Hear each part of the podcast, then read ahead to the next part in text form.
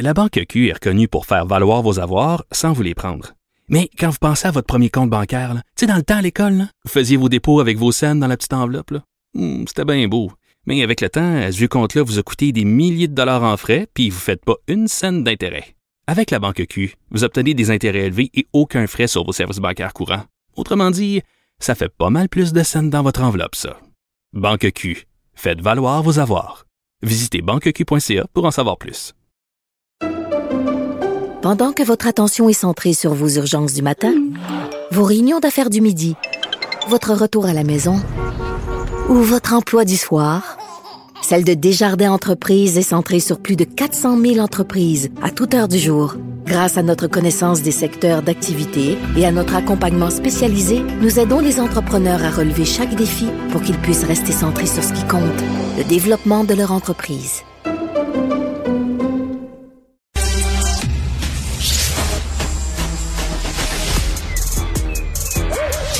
Mathieu Bocoté. Il représente un segment très important de l'opinion publique. Richard Martineau. Tu vis sur quelle planète? La rencontre. Je regarde ça et là, je me dis, mais c'est de la comédie. C'est hallucinant. La rencontre. Bocoté. Martineau.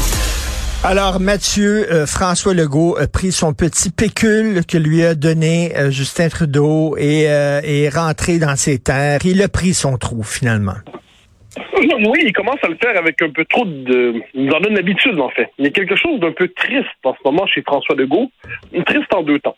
D'abord, il décide de jouer au, au nationaliste qui, se, lui, sera capable de faire ce que d'autres n'ont pas été capables de faire, c'est-à-dire imposer au Canada, imposer au Canada anglais, imposer à Ottawa les grandes réformes qui permettraient au Québec de conjuguer l'autonomie et l'appartenance au fédéral, au cadre fédéral ça n'a pas fonctionné, euh, il est humilié, et finalement, qu'est-ce qu'il fait dans ces moments-là? Plutôt que d'envisager la possibilité même de la rupture, il préfère, euh, préfère se coucher.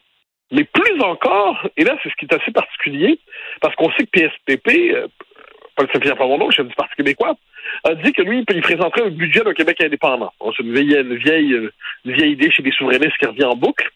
Et que fait euh, François Legault, dans les circonstances, dans le cadre d'une conférence de presse tout récent, eh bien, il se retourne contre les indépendantistes et puis il s'en va dire, après s'être couché, il va dire, ben, l'indépendance, on n'a pas les moyens de ça. J'ai déjà joué dans ce scénario-là. Puis là, euh, moi, Stéphane Gobet, dit-il dans ce moment-là, euh, Stéphane Gobet qui est un homme intelligent, qui travaille avec lui, mais qui a suivi le, chemin de François Legault, il nous dit, ben moi, je, on n'a pas les moyens de cette affaire-là, donc euh, les Québécois, globalement, la souveraineté coûte trop cher, le fédéralisme est rentable, puis même si on risque notre culture, notre identité, notre langue, même si Ottawa nous donne les miettes, ben ces miettes-là, c'est toujours mieux que prendre le risque de l'indépendance parce que c'est trop cher pour nous, puis on n'en a pas les moyens.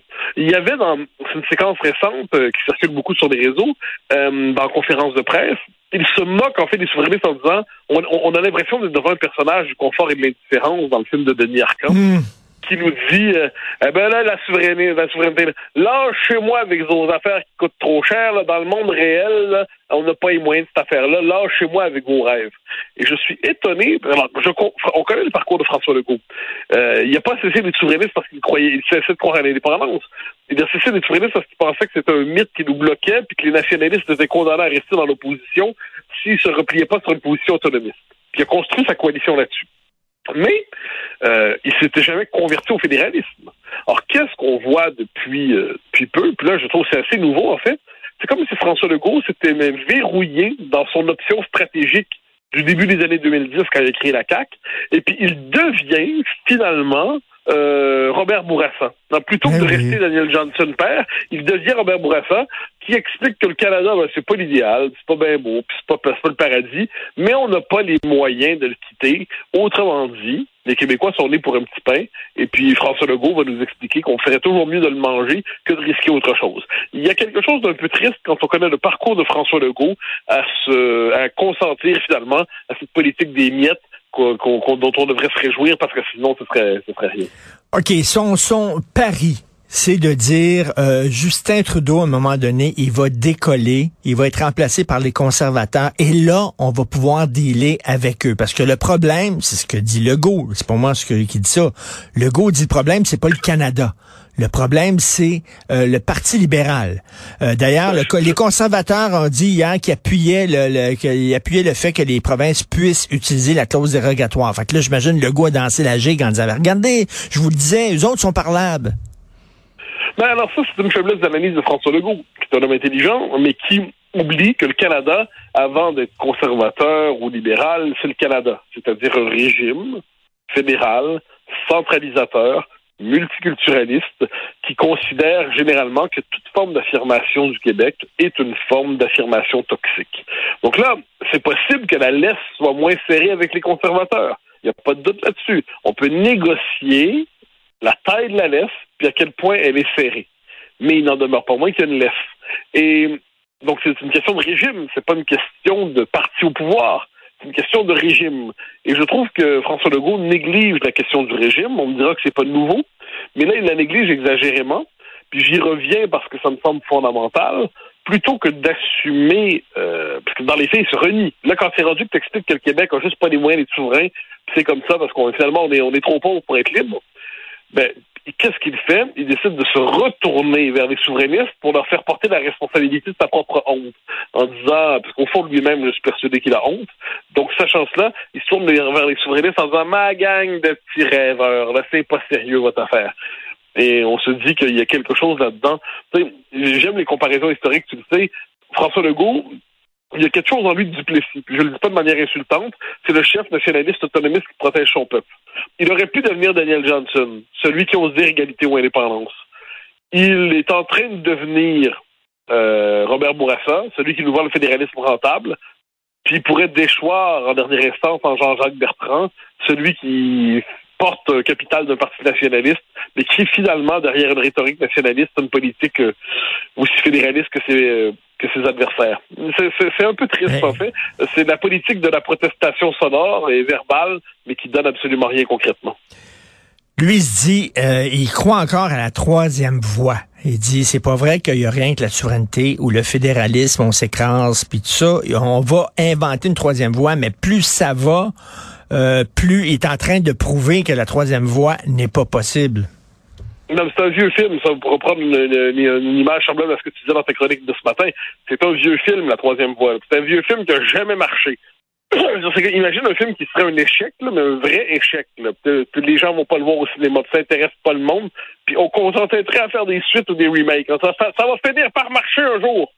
Non, non, mais ça marche pas. Pour une raison simple, la question nationale, c'est les Québécois qui discutent avec eux-mêmes. On se dit, ah, on préfère la souveraineté. Ah non, plutôt le fédéralisme avec un statut particulier, la société distincte. Puis on ne se rend pas compte que le Canada s'en contrefiche. Le Canada est dans un rapport d'assujettissement par rapport au Québec. On lui est soumis, puis on évolue dans l'espace qu'il nous concède, avec la taille de la laisse qu'il nous laisse, dans le périmètre qui nous est consenti. Donc là, entre nous, on se fait croire qu'on a des possibilités. Mais les Québécois, ça fait quoi? Ça fait 50 ans qu'ils demandent un statut particulier dans le Canada. Ben, ils l'ont jamais obtenu. Donc là, on a beau dire, ah, ben nous, on va, on, mise là-dessus. D'accord, mais l'autre veut pas te le donner. L'autre veut pas te l'accorder. Donc, c'est, euh, une politique, finalement, qui se perd de plus en plus dans les lamentations, pour reprendre la formule de Robert Laplante. C'est une politique des lamentations, c'est une politique euh, strictement verbale, puis c'est une politique qui nous conduit à l'impasse. Et on est au tout début du deuxième mandat de François Legault à quoi ça va ressembler pour la suite? il multiplie en ce moment les rebuffades et il fait semblant que ça va bien. Oui, il joue à François le Fâché. Mais François le Fâché, c'est un film qui est de moins en moins ben intéressant oui. Ben oui, alors tout le monde se dit, ben c'est quoi la suite? Ben on le sait, c'est quoi la suite? C'est écrit vraiment en lettres rouges dans le ciel. Puis il va prendre son trou. Puis euh, finalement, il va il, va faire comme tous les autres euh, gouvernements, c'est-à-dire il va jouer le jeu du fédéralisme. C'est tout. Oui, ben, c'est assez triste hein, parce qu'il euh, y a un autre destin qui lui était proposé. Là, je commence à. Alors, on a eu souvent cet échange-là, toi et moi. Et euh, autour de la loi, la loi 21. Quand le Canada va casser la loi 21, là, ou va la casser à moitié pour nous faire croire qu'il est, fait, est raisonnable, parce que François Legault va nous dire bah, j'ai essayé, mais ça n'a pas marché. Puis, euh, ou s'il nous en laisse la moitié, la loi 21. Ah, ben, c'est toujours ça de prix. Est-ce que François Legault, ça va être vraiment ça, son leg à l'histoire de, à, l'échelle de l'histoire du Québec? Est-ce que son leg, vraiment, Ça va être l'homme Mais- qui va se dire, ben, finalement, ben, on a bien essayé, mais ça n'a pas marché. Mais ce qui est dommage, ce qui est dommage. Mathieu, là, ce qui est dommage, c'est qu'un gouvernement fortement majoritaire, comme il y a présentement, il y en aura pas beaucoup. Il y en aura pas beaucoup ben, d'accord. euh, dans les prochaines années. Fait que là, là, c'est là.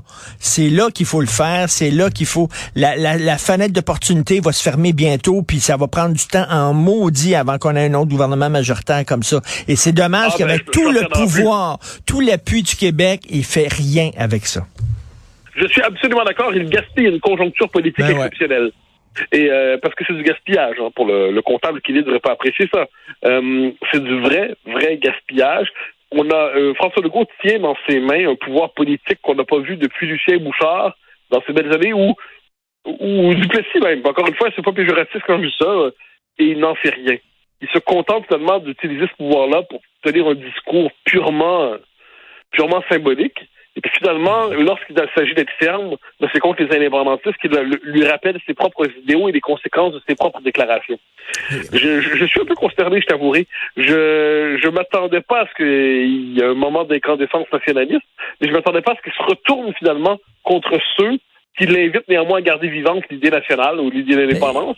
Et finalement, c'est son, ce qui lui reste d'énergie politique, il le retourne contre, contre les. Ah, ben, ça misérable et triste. En terminant, en terminant, euh, tu dis euh, c'est un film dans lequel on a déjà joué, j'ai écrit ça aussi, mais je m'excuse, mais le PQ qui arrive, on va présenter un budget de l'an 1 de l'indépendance Québec. On a déjà joué dans ce film-là aussi. Là, je suis absolument d'accord.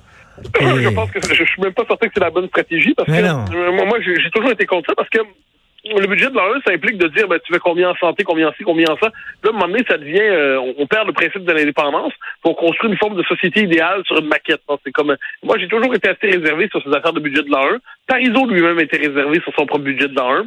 Quand François Legault s'était avancé là-dedans, j'avais des réserves. Je pense pas que c'est la bonne manière, mais, euh, mais ce qui est triste, en fait, c'est que la réponse à ça, c'est on n'a pas les moyens. Mais je suis assez d'accord pour dire que le, Hmm. le, le, le péquisme manque d'intelligence ou d'imagination stratégique en, en misant sur le, le nouveau budget de 1. Ben oui, tout à fait. Merci beaucoup, Mathieu. On se reparle demain. bye bye. Salut.